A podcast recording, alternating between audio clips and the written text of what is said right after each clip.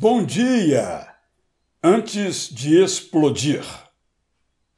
Ofendido sem razão, contrariado em sua opinião, ignorado em sua solicitação, mergulhado em sua frustração, talvez você exploda. Talvez você imploda, deixando seu coração entregue à amargura e ao ódio. Você bate leve nos outros mas se destrói a si mesmo a conta-gotas. Se com raiva você explode ou sofre silenciosamente, saiba que pode ser livre, não escravo. Empenhe-se para se autoconhecer.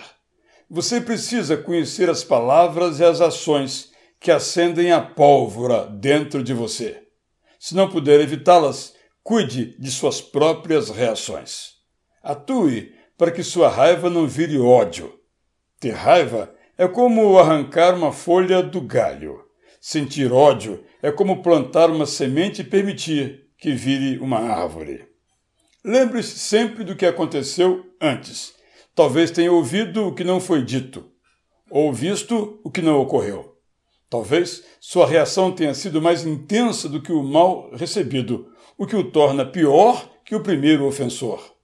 Pense nas consequências do que vai fazer, porque algumas são irreparáveis. Se alterou sua voz ou levantou sua mão contra quem o magoou ou enganou, peça-lhe perdão. Peça perdão se estiver seguro que será aceito. Peça perdão mesmo se estiver inseguro do que acontecerá. Sigamos todos as palavras de Jesus.